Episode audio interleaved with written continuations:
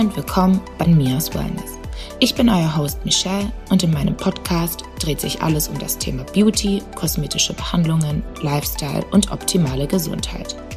Ich weiß, wie viel Informationen heutzutage herumschwirren und wie überwältigend das alles sein kann. Ich bin hier, um euch zu leiten, damit ihr euer bestes Leben leben könnt. Zusammen nehmen wir das Thema Wellness unter die Lupe und beschäftigen uns mit allem, was dazugehört. Keine Angelegenheit ist off-limits und keine Frage zu intim. Danke fürs Zuhören und lasst uns starten.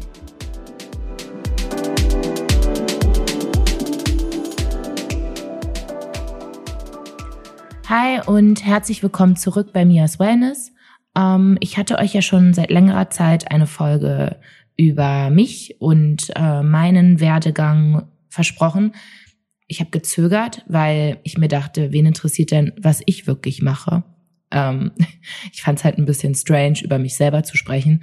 Aber da mich viele Fragen von euch ähm, erreicht haben, auch über Instagram, wegen Procedures und äh, was man machen kann, zu welchen Doktoren man gehen soll, auch außerhalb von Berlin, dachte ich, ich mache mal so eine Serie von Folgen. Also ich spreche über, wie es angefangen hat, dann wie es wie es läuft, also how it's going und wo ich noch hinkommen möchte und werde auch ein paar von euren Fragen beantworten, die ihr mir gestellt habt, also auf Instagram.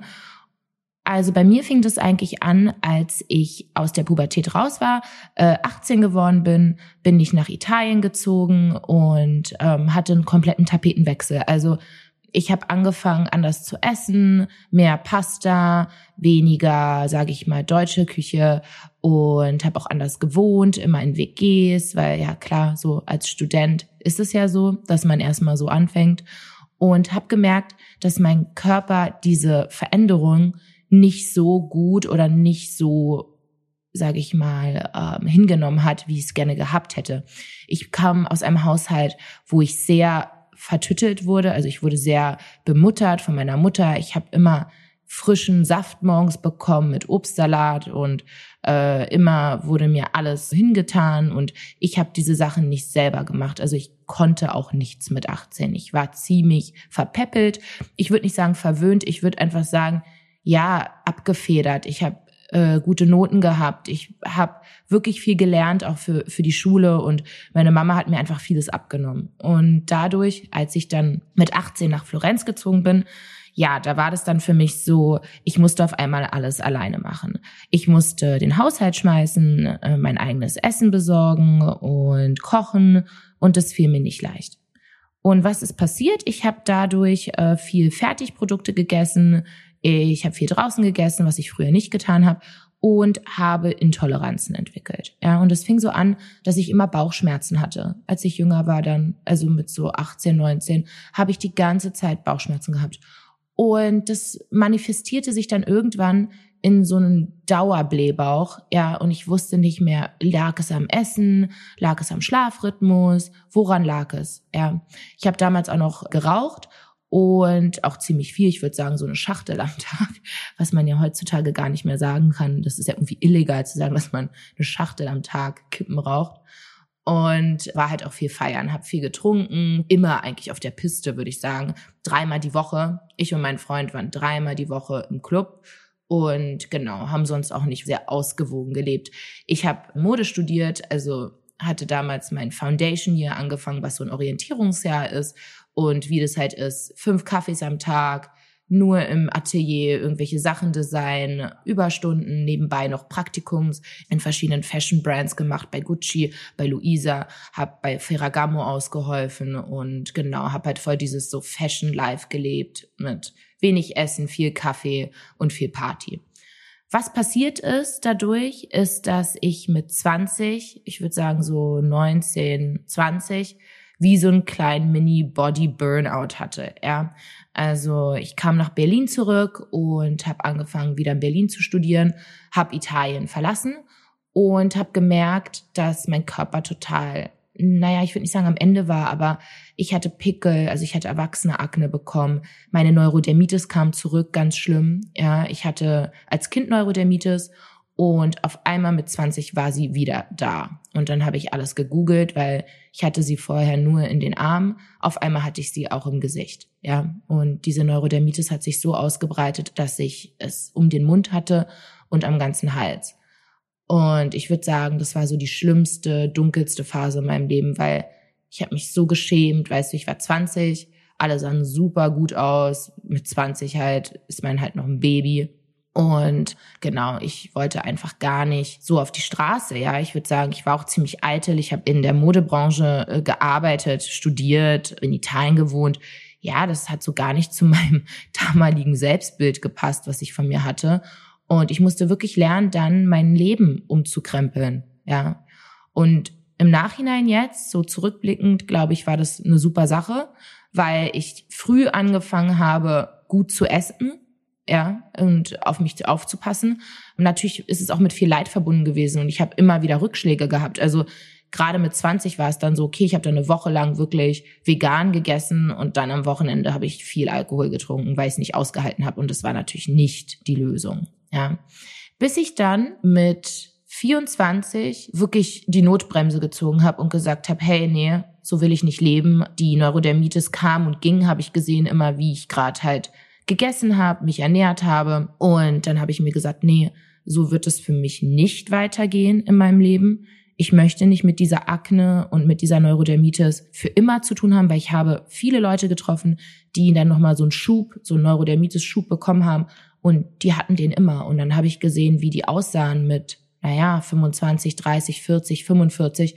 Und das ist natürlich sehr hautalternd. Also wenn man Neurodermitis hat, dann trocknet die Haut aus, sie juckt, vor allem im Gesicht, ja, und dann gab es Leute, die hatten das unter den Augen, über den Augen, an der Stirn, an der Kopfhaut und das ist traumatisch gewesen. Also für mich war es dann wirklich so eine Motivation zu sagen, so werde ich nicht aussehen, weil das ist selbstzerstörerisch für mich, für wie ich mich gebe, für wie ich mich sehe in der Welt, ja, und ich werde alles dafür tun, wenn es geht, das in den Griff zu bekommen.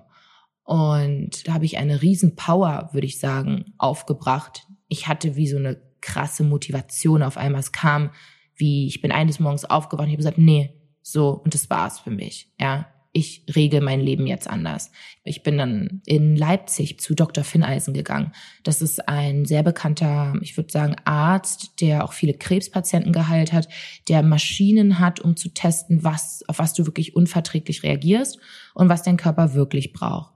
Da bin ich hin und habe mich durchtesten lassen, habe mir von ihm eine Liste mit den Allergenen geben lassen und habe die dann erstmal weggelassen. Ja, und da waren Sachen dabei wie Gluten, Zucker, weißen Zucker und dann musstest du halt Mineralien zu dir nehmen. Er hat dir eine Mineralienbox gegeben und die habe ich dann halt zu mir genommen, diese Mineralien. Ich kenne da auch eine Geschichte von einer Freundin von mir, ihr Freund. Seine Mutter hat Krebs gehabt, zweiten Stadium Leberkrebs war bei Dr. Finneisen und hat sich dadurch geheilt. Dr. Finneisen ist da schon so die Koryphäe in Deutschland, wenn man wirklich Probleme hat mit allen, was Gesundheit und Autoimmunerkrankungen und anderen internen Sachen zu tun hat, wenn man nicht den traditionellen Weg gehen möchte oder wenn man ihn schon gegangen ist und nochmal eine Alternative sucht oder einfach ein bisschen das ausbalancieren will, war ich dann halt bei Dr. Finneisen und habe gesagt, so, ich will wieder nach Italien. Ich habe aber Angst, weil ich weiß, dass da mit dem Essen und der Ernährung, dem Lifestyle alles ein bisschen schwieriger ist. Dann war es halt so, dass er dann meint, okay, kein Problem, mach dir keine Gedanken. Ich schreib dir eine Liste von Sachen, die du brauchst und dann musst du halt irgendwie einen Kochkurs machen und kannst dann halt deine eigenen Sachen kochen, wenn du es halt nicht liefern lassen kannst, wenn es sowas nicht gibt, solche Optionen. Und das habe ich dann auch gemacht. Ich hatte dann äh, einen strikten Essens-, Ernährungsplan, um meine Neurodermitis in den Griff zu bekommen, musste viele Allergene weglassen, was auch Putzmittel anging, die mich irritiert haben, Klamotten mit Polyester etc., Cremes, die ich nicht vertragen habe. Und ich muss sagen, was dadurch passiert ist, innerhalb ziemlich kurzer Zeit, ich würde sagen einen Monat oder so, was passiert ist, ist, meine Haut hat sich komplett verändert. Also meine Haut ist wirklich von schuppig, großporig, aknelastig, einfach ruhiger geworden. Ja, also sie hat sich wie beruhigt, als ob irgendein Entzündungsherd in der Haut einfach aufgehört hatte zu arbeiten. Und das war das Erste, was mir aufgefallen ist. Ich war auch ruhiger als Mensch auf einmal. Ich konnte durchatmen. Ich war nicht so wütend. Ich war nicht so aufgebraust, nicht so emotional. ich habe das dann durchgezogen. Als ich dann in Mailand weiter studiert habe, habe ich es dann durchgezogen. Und ich muss sagen, es hat mich wirklich zu einem Punkt gebracht, wo ich sage, ich wusste auf einmal, dass das mein Weg ist. Also als ich dann meine Neurodermitis schwinden gesehen habe, wo jeder Arzt zu mir meinte, nein, das kriegen sie nicht mehr hin. Sie müssen Cortison schmieren. Und Cortison macht die Haut dünner. Und genau, dann werden sie damit immer zu tun haben. Und es ist eigentlich eine unheilbare Sache. Nein, das hat gar nichts mit Essen zu tun. Ich meine, ich war bei 100 Hautärzten. Alle meinten, ja, ja, das ist ja sehr witzig und so. Ihre Theorie über Essen und Stress. Aber das, das ist, ja, Stress vielleicht ein bisschen, aber nicht wirklich damit hat sich für mich halt eine Tür geöffnet, wo ich gesagt habe, nein, ich glaube daran, weil es ist komplett weggegangen. Ja, also innerhalb eines Monats hatte ich keine Neurodermitis mehr und es ist auch nie wieder zurückgekommen. Ich habe vielleicht manchmal, wenn ich sehr gestresst bin, einen kleinen Fleck noch auf dem Oberarm, aber der ist winzig, ja. Und der geht dann auch sofort wieder weg. Aber wie gesagt, ich war ja befallen von Neurodermitis und es hat meine Lebensqualität einfach komplett eingeschränkt. Ja, ich wollte nicht raus, ich wollte mich nicht mit Freunden treffen. Ich habe mich geschämt, ja es hat gejuckt. Ich wollte abends auch nicht wirklich einschlafen, weil ich hatte Angst, dass ich morgens aufwache und einfach zerkratzt war. Das heißt, ich habe mich manchmal ans Bett gebunden. Ich habe meine Arme gefesselt. Ja, also wenn ich an diese Zeit zurückdenke, dann blutet mir auch das Herz, weil ich hatte solche Angst. Ja, ich hatte solche Angst vor dem nächsten Tag, weil ich bin halt manchmal einfach eingeschlafen und das ist ja unbewusst. Dann kratzt du in der Nacht und ich bin morgens aufgewacht und mein ganzes Gesicht war zerkratzt. Ja, meine ganzen Arme waren zerkratzt. Und das war so, so schlimm für mich, dass ich, weil auch alle zu mir meinten, es gibt keine Hoffnung, ja, also es gibt keine Lösung. Und ich dachte, wie, es gibt keine Lösung, es gibt keine Hoffnung, das kann ja nicht sein. Und als ich dann wirklich angefangen habe, meinen Darmen zu reinigen, im Sinne von dieses Leaky Gut Syndrome, das hatte ich halt wirklich. Ich hatte halt wirklich Bauchschmerzen konstant, wenn ich was gegessen habe. Ich war immer aufgebläht ich war immer rot im Gesicht, wenn ich was gegessen habe. Ich habe was gegessen und ich wurde sofort rot. Ich habe die Sonne nicht mehr vertragen. Ich habe Pickel von der Sonne bekommen. Und dadurch hat sich bei mir wirklich, naja, meine Welt verändert. Ich konnte sehen, dass ich wirklich das in den Griff bekomme alleine. Ich brauche dafür keine Hilfe. Ich brauche nur eine Disziplin.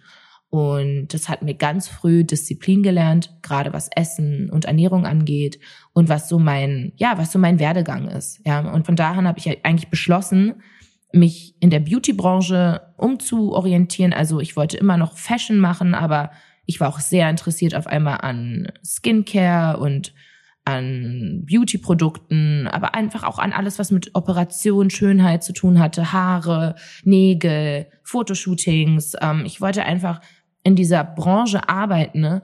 weil ich es ja geschafft hatte, meine Situation umzukrempeln und gucken wollte, was noch möglich ist in dieser Branche. Also wo kann ich jetzt hin? Ja, auch mit Natural Skincare und allem. Das war dann so, wo ich den ersten Durchbruch hatte, wo ich meine Krankheiten in den Griff bekommen habe, also meine Hautkrankheiten und habe halt auch gemerkt, Gluten und Laktose geht einfach gar nicht. Also sobald ich Laktose gegessen habe, habe ich Pickel bekommen, ja, Akne.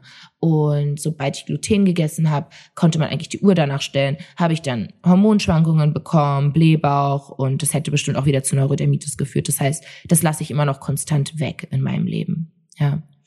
Was dann kam, war, ich habe gemerkt, dass ich meine Augenringe aber nicht in den Griff kriege. Im Sinne von, ich bin schon geboren einfach mit ziemlich starken Augenringen. Ich habe, seitdem ich klein war, eigentlich immer dunkle Schatten unter den Augen gehabt. Und in meiner Familie hat es keine. Also ich würde sagen, alle meine Family hat halt die perfekte Haut und ich bin die Einzige, die irgendwie mit diesen Sachen zu kämpfen hatte in meiner Familie, was auch mega irgendwie ich so ungerecht fand, weil ich so diejenige war, die in der Fashionbranche arbeitete und ich wollte all das ja nicht haben. Aber so ist das halt oft. Ich glaube auch so, wenn man etwas partout nicht will, dann zieht man es halt auch an. Und ich habe es einfach so sehr gehasst. Ich glaube, dass ich so viel Zeit damit verschwendet habe, mich selber zu kritisieren zu dem Zeitpunkt, dass ich es einfach angezogen habe. Ja. Und ich habe auch Menschen angezogen in meinem Leben damals, die einfach mir das auch immer wieder gesagt haben, die immer wieder mir rumgenörgelt haben. Und da habe ich wirklich dann auch angefangen zu sagen, okay, es kann sein, dass es nicht weggeht, Michelle, dass du damit einfach leben musst. Du hattest es schon dein ganzes Leben, aber du tust halt dein Bestes. Ich habe viele Sachen gemacht, die blöd waren, die kontraproduktiv waren, die vielleicht es sogar verschlimmert haben. Ich habe viele gute Sachen auch gemacht, Ich habe wirklich jeden Morgen diesen Selleriesaft getrunken von diesem Medical Medium. Damit habe ich vor zwei Jahren angefangen. Und das war dann so, wo ich den ersten Durchbruch gesehen habe, weil er spricht über Blood that is dirty, also schmutziges Blut, was sich um die Augen sammelt. Ja, und es bedeutet einfach, dass diese dunklen Schatten entstehen, wenn man eine helle Haut hat oder eine sehr pergamentige Haut, eine sehr dünne Haut und das Blut, was sich darunter staut, nicht bewegen kann, ja, weil der Lymphfluss nicht so gut funktioniert oder die Durchblutung nicht sehr gut ist. Und ich habe immer Probleme mit Schwellungen, gerade am Morgen gehabt und wusste, dass ich, wenn ich Augenringe, die Schatten wegkriegen möchte, einfach eine Kombination von Sachen machen muss und das würde nichts mit Filler und so zu tun haben. Da habe ich zum ersten Mal Unteraugenfiller probiert, weil ich war beim Arzt und ich habe mir die Lippen aufspritzen lassen zum ersten Mal mit 21. Ja, es war skandalös, würde ich sagen, da, weil irgendwie, keine Ahnung, ich war die erste in meiner Familie und fanden es zu jung. Und dann meinte der Arzt zu mir, ey, ja, du hast ja Augenschatten und die können wir doch mit Filler auffüllen. Und ich dachte mir so, okay, cool, geht es dadurch weg? Und er war so, ja, ja, das geht dadurch weg, weil das ist ja, weil deine Haut so eine Kuhle gibt und das ist so ein Schatten einfach. Okay. Das war natürlich Quatsch. Also danach wurde es schlimmer. Ich habe es nicht gesehen. Wenn ich jetzt alte Fotos sehe, dann sehe ich sehr wohl, dass es schlimmer würde, weil es ist angeschwollen. Dadurch, dass ich zu Schwellung neige, und das muss man wissen, wenn man sich Unteraugenfiller macht, es bringt nur was, wenn man wirklich entweder ältere Haut hat, dass man die aufpolstern muss bei Falten, wenn man wirklich faltige Unteraugenhaut hat, oder wenn man so eine Kuhle hat, ja, so eine Rille, die man auffüllt. Es bringt nicht wirklich was, wenn man es macht, um Augenschatten wegzubekommen, weil das Hyalurongel schimmert durch die Haut und kann auch einen blauen Schatten geben. Also das heißt, es kann sogar schlimmer werden. Das war bei mir der Fall. Ich hatte das Gefühl, es war einfach nur geschwollen und dunkler eigentlich, aber nicht besser. Also es war nur schlimmer.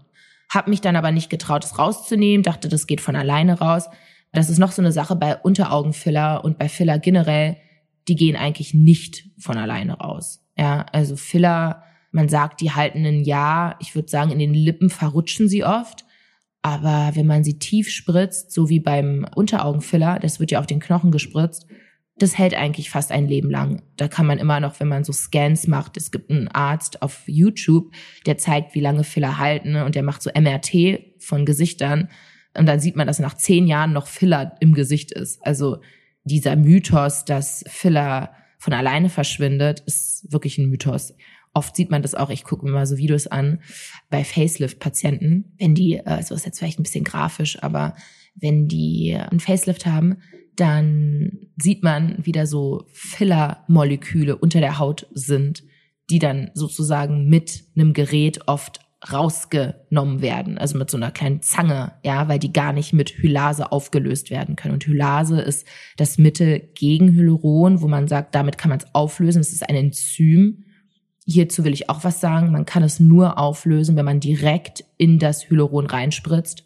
Und das passiert nicht immer. Man spritzt oft auch einfach in ein anderes Gewebe rein. Und dann kann man sein eigenes Hyaluron damit auch zerstören. Und da sagen viele Ärzte, nein, das bildet sich alles wieder. Das stimmt nicht. Ich habe eine Freundin, die hat sich Hylase in die Wangen spritzen lassen, weil sie das Hyaluron nicht mehr wollte. Die wollte nicht diese riesen Wangen, ja. Und was ist passiert? Das Hyaluron war weg und auf einmal hatte sie eine Kuhle im Gesicht. Das heißt, es hat auch ihr eigenes Hyaluron oder Fett an der Stelle einfach weggenommen. Also sie hatte wie so eine Kuhle. Und das muss sie jetzt immer auffüllen. Sie hat das jetzt mit Eigenfett auffüllen lassen, also hat sich Fett von ihrem Körper da reinspritzen lassen, weil sie halt kein Hyaluron mehr wollte aus diesem Grund. Aber das ist natürlich super ärgerlich und sowas kann passieren. Also wenn man mit Leuten spricht, die das regelmäßig machen, Hylase, die viele Patienten beobachtet haben über viele Jahre, die sagen auch, es ist mit Vorsicht zu genießen. Ja, also es ist nicht einfach so ein Friseurbesuch. Und genau, um jetzt wieder auf meine Geschichte zu kommen, ist, ich habe dann den Filler rausnehmen lassen, der hatte dann halt diese Kuhle und habe halt lange überlegt und dachte mir, oh nee, ey, jetzt ist der Filler raus, jetzt sieht's noch schlimmer aus als davor, was mache ich denn? Und habe mit PRP angefangen, ja, PRP und Needling. Und darüber spreche ich ja auch in der ersten Folge von meinem Podcast, dass ich da bei meiner lieben Bürger bin, Hauptmann am Kudamm sie war dann so ein bisschen meine Rettung und meinte, Michelle, wir kriegen das hin. Ja, wir kriegen das mit PHP-Needling hin. Und erstmal habe ich gar nicht dran geglaubt, weil ich dachte mir so, oh Gott, nee, jetzt muss ich irgendwie wieder noch ein Procedure machen. Eigentlich würde ich es ganz gerne in Ruhe lassen. Ich es, ich kriege es ja abgedeckt mit Make-up und ist ja nicht so schlimm. Die Sache ist, ich laufe halt nicht wirklich gerne mit Make-up rum. Ich laufe gerne ohne Make-up rum und ohne hat's mir einfach nicht gefallen. Ich bin auch ziemlich perfektionistisch, was mein Aussehen angeht. Ich glaube, es ist manchmal gut, manchmal schlecht, weil oft mache ich mich selber ziemlich fertig für Sachen, die andere Leute vielleicht nicht sehen oder nicht wirklich sehen. Aber ich sehe sie halt total, ja, also in äh, mikroskopischer Größenaufnahme gucke ich mich halt durch so einen Spiegel an. Ich habe es schon, glaube ich, ganz gut bis jetzt in den Griff bekommen, dass ich sage, ich bin ziemlich zufrieden. Klar gibt es Sachen, die ich noch machen möchte und darüber werde ich auch in der zweiten Folge sprechen. Was habe ich gemacht und was will ich noch machen, aber ich will nicht alles in eine packen. Und dann fing das eigentlich an, dass ich mit dem Needling sozusagen vor einem Jahr angefangen habe, dass ich das regelmäßig mache. Ich mache das alle sechs Wochen mit PRP, mit Eigenblut. Ja, und dazu spreche ich ja auch in meiner ersten Folge. Das ist wie so ein natürlicher Filler für die Haut, dass sich dein eigenes Gewebe wieder regeneriert. Ja, und das hat mir wirklich die Unteraugenhaut einfach gerettet, weil die war ja schon ziemlich belastet durch diese ganzen Filler rein, raus. Ja, dann hatte ich noch einen Laser gemacht unter den Augen, um Gottes Willen. Darüber wollte ich eigentlich gar nicht sprechen, aber ich werde es ansprechen, weil es war die schlimmste Erfahrung in meinem ganzen Leben. Also vor, vor der Quarantäne dachte ich mir, perfekt, es ist Quarantäne. Ich war beim Arzt in Berlin, ich werde nicht seinen Namen nennen, da ich ihn überhaupt nicht empfehle, aber ich auch nicht schlecht über jemanden sprechen möchte. Und dieser Arzt hat gesagt, ja, wir machen dann Laser, einen CO2-Laser unter der Augen. Und damit hast du dann diese blaue Verfärbung nicht mehr, weil die Haut dicker wird unterm Auge. So hörte sich für mich plausibel an. Ich wollte es unbedingt ausprobieren. Ich habe es gegoogelt, ich habe viel darüber nachgelesen. Alles waren gute Reviews und Rezensionen. Ich habe mir YouTube-Videos angeguckt. Ich wusste halt, dass dieser Laser deine Augenhaut verkrustet, dann abfällt und du sozusagen darunter die neue Babyhaut dann sozusagen hast und die sollte dann stärker und dicker sein als deine eigene Haut.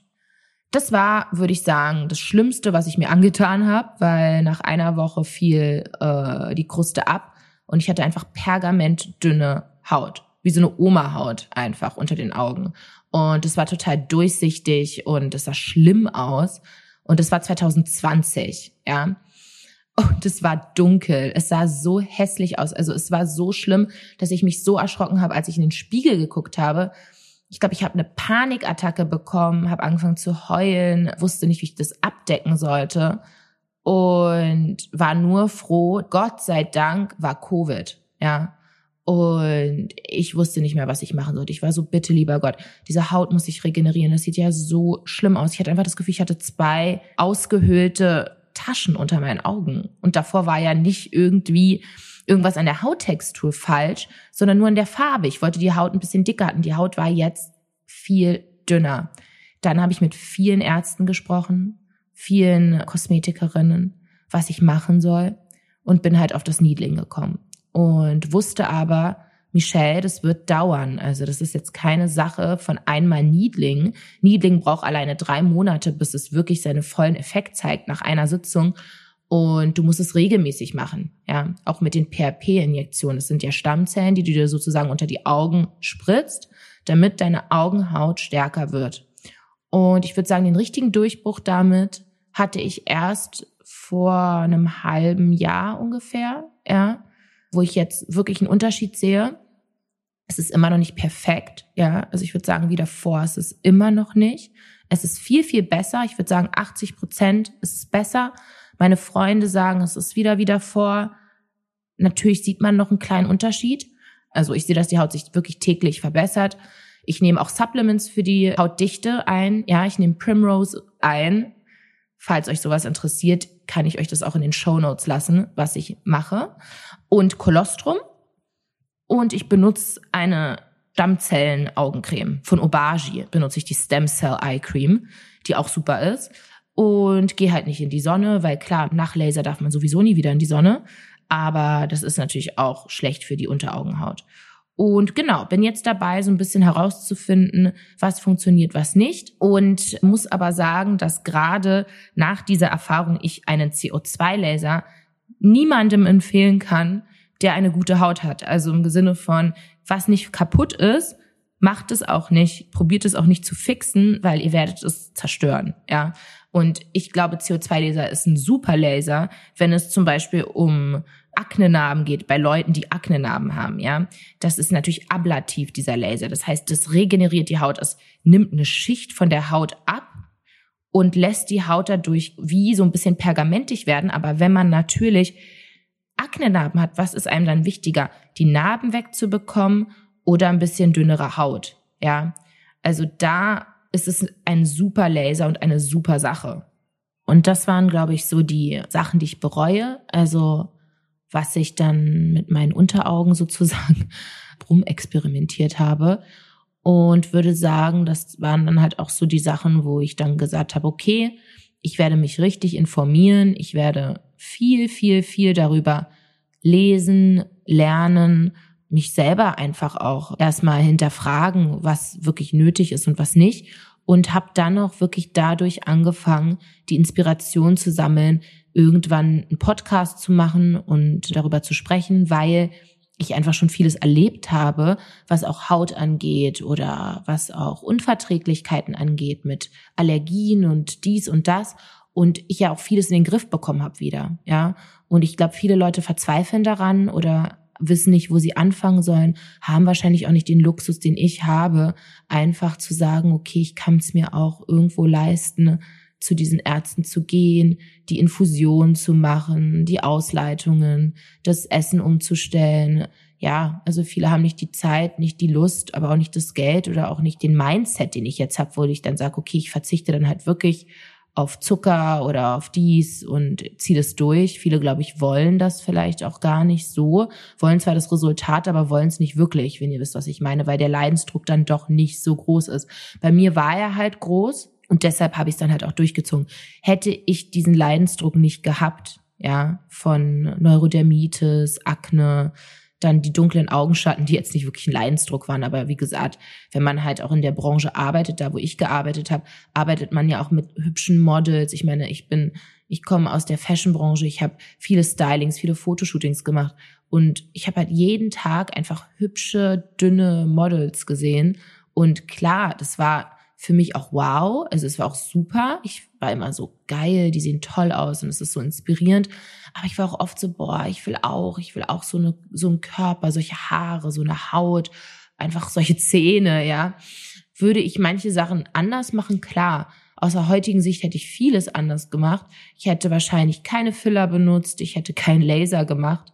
Ich hätte mich selber nicht so fertig gemacht, ja, aber so ist man halt mit 19 und hätte eher so Self-Care gepracticed. Damals war ich aber noch nicht so weit. Und der Weg an sich war auch gut für mich, da ich nur deshalb auch da bin, wo ich heute bin, wo ich wirklich sage, ich bin eigentlich ziemlich zufrieden mit mir selber. Klar gibt es Sachen, die mich unsicher machen, wie bei jeder Person, aber ich mag mich selber mittlerweile viel, viel mehr, als ich Teenager oder als ich 18, 19, 20 war, weil ich einfach gelernt habe, mir das ganze Bild anzuschauen und auch zu sagen, hey, du machst das Beste und dann der Rest, ja, den machst du halt anders weg, ja. Machst halt Sport oder ziehst dir ein richtig schönes Kleid an, machst dir die Haare schön. Du kannst doch trotzdem scheinen und schön sein, auch wenn du manche Makel hast, ja. Und genau das habe ich halt dadurch gelernt. Und das hätte ich wahrscheinlich auch gar nicht gelernt, hätte ich nicht diese Rückschläge gehabt, weil ich war ziemlich oberflächlich, als ich 18 war. Ich dachte so, ja, läuft doch alles. Ich sehe doch super aus. Ich bin doch toll, ja. Und durch diese Neurodermitis und die Akne habe ich zum ersten Mal gedacht, okay, wow, so fühlt man sich halt, wenn das Leben einfach dir mal einen Strich durch die Rechnung macht, ja. Mit etwas, womit du nicht gerechnet hast, ja. Auf einmal musst du anders gucken und es hat mich auch wirklich demütig werden lassen und auch Mitgefühl entwickeln lassen für andere Menschen. Ich habe mich von vielen Leuten getrennt aus meinem Leben, die nicht mehr gut für mich waren, die nur mit mir feiern gehen wollten oder hm, die gemerkt haben, ah, Michelle ist auf einmal vegan. Ja, nee, dann kann man sie ja nicht mitnehmen zum Essen oder so. Ja, oder Michelle hat schon wieder irgendeine Allergie, so nervig. Das heißt, sie kann sich nicht schminken und kann nicht mit mir feiern gehen. Ja, und dadurch sind viele Leute für mich weggefallen in meinem Leben. Ich habe gemerkt, wer meine wahren Freunde sind, Leute, auf die ich zählen kann, die, wenn ich down bin, die ich anrufen kann. Ja, und ich würde sagen, heute habe ich auch einen kleinen Kreis. Ich habe die besten Freunde auf der ganzen Welt. Ich habe das beste Support System auf der ganzen Welt. Ich weiß, ich könnte meine Freunde immer anrufen. Sie würden alles für mich machen und ich würde auch alles für sie machen. Und deshalb haben mir diese Rückschläge auch wirklich was gebracht, weil sie mich dahin gebracht haben, wo ich heute bin. Also ich habe auch diesen Job dann, ich habe meinen Job dann verändert. Ich habe dann gesagt, ich will schon in die Beauty-Branche. Und dann habe ich auch einen Make-up-Kurs gemacht, habe einen Lash-Artist-Kurs gemacht, habe eine äh, Kosmetik-Ausbildung, so eine Semi-Kosmetik-Ausbildung gemacht, war auf mega vielen Beauty-Messen, habe viele Skincare-Gurus interviewt, alleine schon für mich, ja, habe mir viele Bücher gekauft, war auf Messen für Haut und Dermatologie und habe mich da wirklich reinbegeben, ja, in dieses Thema, habe viel auch mit so Energiearbeit und Blockaden, was jetzt auch mit äh, dem Körper und der Außenwelt, also Kontakt zur Außenwelt zu tun hat. Also auch, man sagt zum Beispiel, dass wenn man Pickel hat oder wenn man eine schlechte Haut hat, dass es oft was damit zu tun hat, dass man den Kontakt zur Außenwelt vermeidet, dass man nicht gut im Reinen mit seiner Außenwelt ist. Und da habe ich auch viel Arbeit gemacht, habe viel drüber gelesen, habe viele Kurse besucht und das hat mich wirklich auf so einen Weg gebracht, wo ich einfach neugierig wurde, was ist alles möglich und was kann ich noch rausholen und wie kann ich diese Sachen auch Leuten vermitteln, die vielleicht die gleichen Schwierigkeiten haben wie ich und die zu Hause sitzen und heulen, weil sie Akne haben oder weil sie Neurodermitis haben oder beides, wie ich es hatte, oder weil sie glutenintolerant sind oder weil sie immer Bauchschmerzen haben. Ja, ich hatte ja auch immer kontinuierlich Bauchschmerzen von 18 bis 20. Ja, ich war nur ich war, ich konnte nichts verdauen, ja, mein ganzer Körper konnte das Essen nicht mehr gut verdauen. Und aus diesem Grund bin ich heute wirklich an einem Punkt, wo ich sage, Mias Wellness, also mein Podcast, ja, der hat was mit Beauty zu tun, aber im Großen und Ganzen ist es Wellness. Also es ist wirklich, wie kannst du dein Leben so optimal gestalten, dass du das Beste für dich rausholen kannst, ja. Und das ist nicht nur Schönheit, also das ist klar auch Schönheit und Procedures, aber das ist auch dein Liebesleben, Meditation, wie kannst du ruhiger werden, wie kannst du entspannter an deinen Job rangehen, wie kannst du dir helfen, deinem Alltag Sachen einzubauen, die einfach deinen Alltag schöner gestalten, wie kannst du dich so organisieren, dass deine Zeit für dich wirklich produktiv genutzt wird, was ist mit Sport, Ernährung, Supplements, ja, was davon wirklich funktioniert, was nicht, weil ich habe damit einfach so viel Zeit verbracht durch auch meine Intoleranzen und auch durch meine ganzen Konditionen, die ich hatte. Ich bin jemand, der sehr viel darüber weiß, der fast mehr als ein Arzt weiß, ja, weil ich bei so vielen Ärzten war, ich habe so viel Informationen in mich aufgesogen, es hat mich auch so interessiert genau, dass ich an einem Punkt jetzt bin mit meinem Podcast, dass ich die richtigen Leute interviewen möchte, die Leute, in die ich auch glaube, wo ich auch weiß, das ist nicht nur Marketing, ja, die haben nicht nur ein schickes Instagram und im Endeffekt sind die überteuert oder haben andere, sage ich mal, haben andere Ziele mit ihrem Job. Also es gibt ja auch viele Ärzte zum Beispiel, wo ich nie hingehen würde. Weißt du, wenn man das Instagram sieht, denkt man sich, boah, ist voll gut und das ist die Ärztin in Berlin ich sage immer, die besten Ärzte haben kein Instagram oder haben kein gutes Instagram, weil die sind halt Künstler und keine Marketing-Spezialisten. Ja, das ist halt die Message und ja, die Aufgabe meines Podcastes, euch diese ganze Information, die da draußen rumschwirrt, zu erleichtern oder ich sag mal in so Häppchen zu präsentieren, damit ihr auch wirklich euer bestes Leben leben könnt, damit ihr informiert seid und vielleicht nicht so viel rumsuchen und stochern müsst, wie ich es musste, ja, zu der Zeit. Weil bei mir, das war wirklich ein Fulltime-Job, mich damit auseinanderzusetzen und da auch die guten Leute rauszusuchen. Ja, also lieben Dank fürs Zuhören. Ich hoffe, es war nicht langweilig. Ich werde jetzt noch ein paar Fragen beantworten, die ich bekommen habe auf Instagram. Und sagt mir Bescheid, ob euch sowas gefallen hat, ob ihr in der nächsten Folge wissen wollt, was ich schon für Procedures gemacht habe, was ich persönlich empfehle, was ich nicht empfehle. Wenn euch sowas interessiert, dann, ich werde so ein Q&A bei Instagram machen, dann geht auf Instagram, also auf Mias Wellness Podcast und dann ratet das, dann mache ich dazu auch eine Folge. Eine Frage war, was hilft bei großen Poren? Und da würde ich, ich bin kein Spezialist, da helfen viele Sachen. Bei sowas würde ich euch wirklich raten, einfach mit einer guten Kosmetikerin zu sprechen. Da habe ich halt die Bürger Hauptmann in Berlin, die ich auch geinterviewt habe in meiner ersten Folge. Und die kann euch wirklich damit helfen.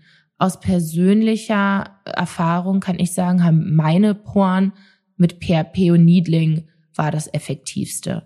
Ich habe auch den Clear and Brilliant Laser gemacht. Das ist nicht der CO2-Laser, das ist ein Laser, den ich empfehle. Das ist nur ein Laser für Haut, sage ich mal, Struktur und gegen Pickel und für eine schöne Hautoberfläche. Das gibt einem so eine Glass Skin. Ich finde, das ist wie so ein eingebauter Paris-Filter. Ja, also Fraxel Clear and Brilliant ist wie so ein Paris-Filter, den du dir halt, mit dem du dann halt rumläufst.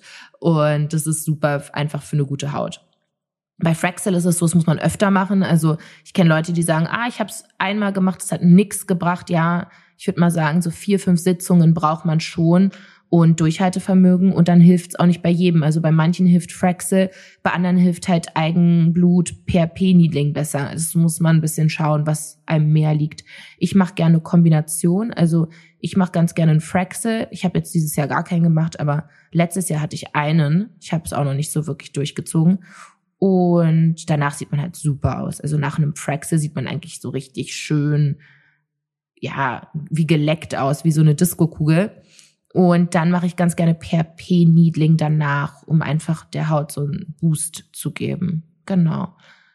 Noch eine Frage ist, ob der Botox Brow Lift dieses Cat Eye zaubern kann, was Bella Hadid hat. So, dazu gebe ich mal meinen eigenen Senf. Nein. Ein Botox Brow Lift kann kein Cat Eye zaubern. Ein Botox Brow Lift kann deine Augenbraue, wenn deine Augenbraue dafür gemacht ist, ein paar Millimeter heben. Das kann bei manchen Leuten was bringen. Ja, also wenn du zum Beispiel so, also nicht bei Schlupflidern, also nicht wenn du exzessive Haut da hast, dann musst du einen chirurgischen Eingriff machen. Aber wenn dein Auge einfach nur so ein bisschen müde aussieht oder weil du dazu neigst, dass, dass du so ein bisschen so ein Sleepy Eye hast, dann kannst du mit Botox deine Augenbraue ein bisschen heben und es sieht ein bisschen wacher aus. Ich bin kein Fan davon. Ich finde, Botox macht die Augen ausdruckslos im Sinne von, dadurch, dass der Muskel gelähmt wird, der Augenbrauenmuskel, ist es so, dass ich finde, dass sich A, die Augenform verändert. Also ein Mandelauge wird oft runder und wir wollen ja keine runderen Augen. Das ist ja genau kontraproduktiv. Wir wollen ja diesen Cat Eye. Das ist ja Mandel. Also das ist ja so ein bisschen, wenn die, wenn der Kantus an der, am Augenende nach oben gezogen wird. Das kriegt man aber auch mit Botox gar nicht hin. Was man höchstens hinbekommt, ist, wenn man vier Punkte in die Augenbraue direkt reinspritzt, dass man eine Hebung der Augenbraue erzielen kann, die schön aussehen kann für eine kurze Periode. Also das hält auch meistens nur so einen Monat. Bei mir hält es nur zwei Wochen, bei manchen Leuten hält es zwei Monate. Kommt ein bisschen drauf an. Zum Augenbrauenheben würde ich Botox nicht empfehlen. Würde ich da Fäden empfehlen? Oh Gott, das weiß ich nicht. Also Jein, es kommt drauf an. Wenn du es kombinierst, Botox mit Augenbrauenfäden am Ende der Augenbraue, und zu jemandem gehst, der das richtig, richtig lange und richtig, richtig gut macht und sehr, sehr aggressiv, kann es sein, dass du einen Effekt für zwei Monate hast. Ja. Und das musst du aber wiederholen und auch Fäden machen Schwellung. Und dadurch wüsste ich nicht, ob ich für das Geld dann Fäden machen würde. Dann würde ich doch einen chirurgischen Eingriff machen. Das nennt sich eine Canthoplastie. Darüber werde ich in einer anderen Folge sprechen, aber ihr könnt es ja googeln. Und ja, damit hast du dann den Bella Hadid-Look. Weil Bella Hadid hat bestimmt was ähnliches gemacht. Das war's. Ich sehe schon, die Folge wird zu lang. Ich werde die anderen Fragen in der nächsten Folge, meiner persönlichen Folge, beantworten. Und genau, und werde jetzt hiermit mich verabschieden und lieben Dank fürs Zuhören. Ich hoffe, es hat euch gefallen und ja, tschüss.